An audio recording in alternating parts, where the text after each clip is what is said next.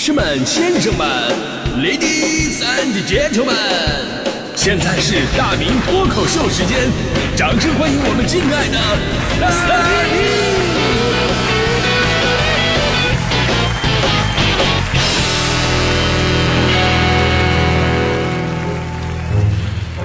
好，欢迎各位来到今天的大明脱口秀，我是大明。呃，说到彩礼啊，这本身应该是一个风俗问题，但是你也知道啊，这几千年来传承下来，这慢慢啊，就是时不时的呢，夹杂了很多地方文化啊，人为导向、时代特点、经济需求、伦理道德等等等等，总之很复杂的一些内容。所以说，彩礼这事儿在今天它已经不只是一个风俗了，它成为了一种巨大的社会问题。它影视剧里边，你看好像很少描写关于彩礼的那种矛盾，大多数的场景都是这样的：说老丈人啊，特别霸气的跟你说，给你二十万，请你离开我的女儿。男生悲痛欲绝啊，导演觉得啊，这样显示社会非常残酷。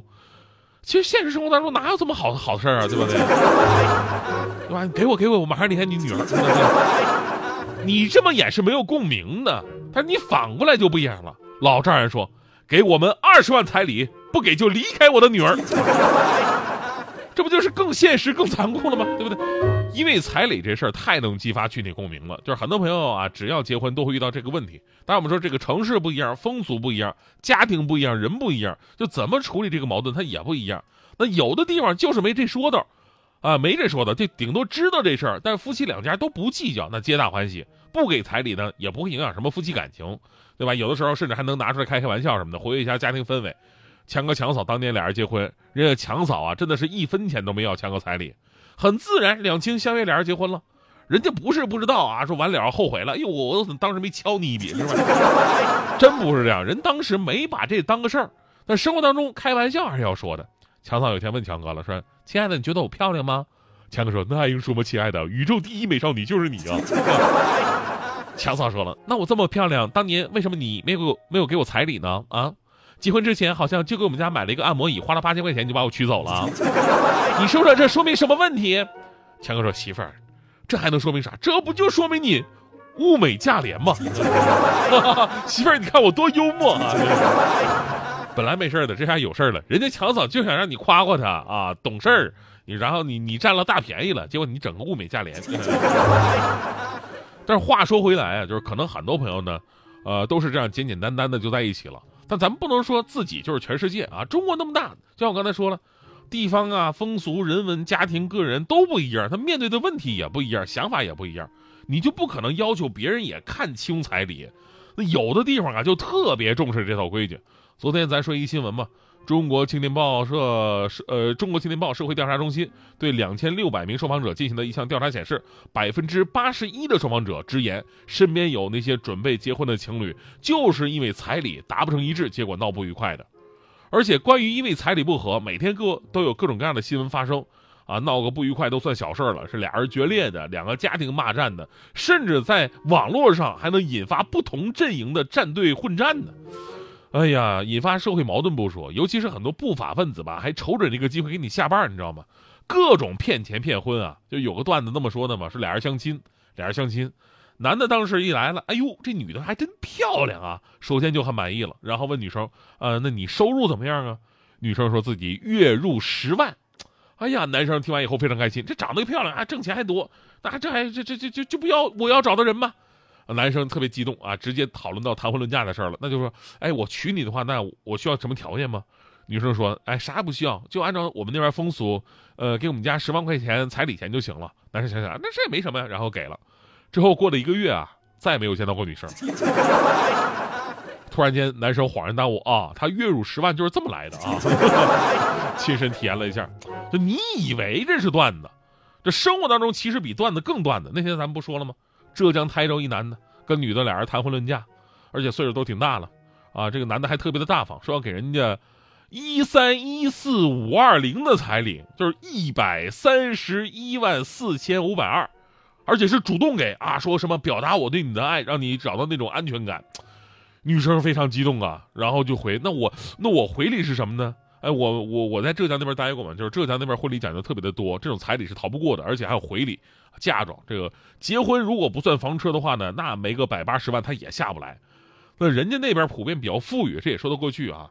然后呢，这男的说呢，那你回我一个零头就行了啊，我给你一百三十多万吧，你回我一三一四五二，就十三万出头就行了。哎，女的特高兴啊，这个你给我一百三十万，我给你十三万，这行啊，买卖太合适了，给男的转了十三万啊。转完了，男的消失了。说好的一三一四五二零呢？说好的叫价，怎么你先落锤了呢？这个，这就是天价彩礼带来的一些社会问题。但正是因为这千百年来的中国文化风俗，在很多地方的影响都不一样，所以说这事儿吧，你在这个时代你很难去下定义，说这彩礼钱到底要不要给。所以呢，咱们呢可以把这事儿分成三个程度来看待：轻度、重度跟重度。呃，轻度、中度和重度。这样的话会简单很多。你比方说轻度的，我觉得北京算是一个轻度彩礼的城市，包括我们的老家，我觉得长春也算是啊，就是不会强求你，感情是第一位的，俩人觉得没问题，一切都好说。大部分呢也不会涉及说，呃，我就不给的话呢，父母面上过不去啊，这这不会有这种说法。因为说实话，咱们新人结婚，如果有房有车的话，这房车大部分都已经是父母赞助的了。现在这个结婚跟古代结婚不一样，那会儿娶过来，那你就属于我的人了。想回娘家都得我点头。你明明姓古，但是进了门以后你就得叫孙氏，对吧？你反过来看，女方家里边因为缺乏了一个劳动力，对吧？以后老两口靠谁养活呀？所以从这个角度啊，给彩礼这就容易理解多了嘛。但是这个说法是在古代，现在没有谁是谁的人的说法了啊！谁回家还得靠谁点头，这这道理没有了。夫妻俩人照顾四个老人，天经地义，又有法律保障。所以呢，时代不同了，彩礼现在最大的实际意义，也就是两个家庭帮助一个刚刚成立的小家庭，而不是说一个家庭向另外一个家庭的扶贫。所以呢，彩礼对于这样的家庭来说呢，确实是可有可无的。就算有呢，也就是个彩头钱，啊，这是轻度的。咱们再说中度的。中度的呢，就是风俗烙印很深的，比方说刚才我说的浙江啊，包括福建的很多地方也是，全国这样的城市其实很多，啊，都是要彩礼的。但这个彩礼是结婚必备的一个环节，啊，有的地方数字也挺惊人，但这些地方大部分人也相对来说比较开明，会根据自身条件来定。条件好一点的，咱多点没问题；条件一般的呢，咱也不难为你，绝对不可能干出什么让你借贷款啊、借钱去办送彩礼的这么一个事儿。我一朋友啊，我一朋友当时结婚拿不出那么多彩礼，啊，怎么办啊？老丈人比较开明，跟老丈人商量商量，啊，说这个这个爸，我先给个头彩啊，剩下的我分期付款，分期付款概念都用过来了。老丈人想想，哎，这个概念是挺新颖啊，那行吧，也能看出女婿的诚意，诚意是最重要的嘛，就答应了。然后呢，结婚以后啊，我朋友把每个月的工资都上交给了自己的老丈人，最后媳妇儿不干了。啊，媳妇儿回家还质问他爸爸：“你为什么要彩礼？”啊，这都是人生的智慧。当然，我们说这种程度的给彩礼啊，其实不是说女方父母就差你点钱，大部分老人最后也会用在你们的身上，所以都是个仪式感，大家伙开心就可以了。就真正头疼是什么？真正头疼是中国很多的落后农村地区，又没钱，然后呢要的彩礼又多，动不动就二三十万的要，不给就不结婚。这令很多本不富裕的家庭可以说是雪上加霜。真的，我最近啊，就是因为这事儿，我听说了很多的名词，什么三金一响，三金是百元大钞的重量要达到三斤，一般是十五万，一响就是轿车一辆，还有一动不动，一动不动呢，一动就是一辆小轿车，不动就是一套房子，而且还必须得是城里的房子，还有六斤六两，六斤六两都是百元大钞，得三十多万，说是三斤三两的升级版啊。万紫千红一片绿，刚才有朋友提到了，你以为是鞭炮，其实万紫是一万张五块钱人民币，紫的吗？一共五万，千红是一千张一百块，十万，一片绿就是一大片的五十块，这都算不上数的都是啊。我们都知道，这个有些农村地区呢，一直以来重男轻女，导致啊这个男多女少，这种做法表面上是在送彩礼，实际上就是利用人口比例来给自己圈钱，说不好听点就是花钱买媳妇儿。那边是挣钱卖女儿，之前我们都听说过因病返贫，这个是因婚返贫。你说结个婚钱没了，你说谁还愿意结婚呢？这才是我们对彩礼风俗继续盛行下去最担心的一个地方。所以呢，对于天价彩礼这种不良风气呢，不仅需要我们自觉去抵制，也需要当地政府采取一系列的民生措施解决根本问题。而我相信，随着时代的进步，咱们国民素质的不断提高，彩礼问题终有一天会解决的。但是最后我要说呀，就除了一些特别极端的地方、极端的人，咱们大部分的人面对这个问题还是将心比心吧。就人呐，总是自私的嘛，人总是端不平这一碗水。比方说，你有一个女儿，你就希望她的婆家要给她多少彩礼；然后你有一个儿子呢，你就嫌亲家要的彩礼太多了，是吧？你有一个儿媳啊，你就嫌儿媳是儿媳妇这事儿太多，不懂事儿。你有一个女儿呢，你反倒希望女儿掌管婆家大权。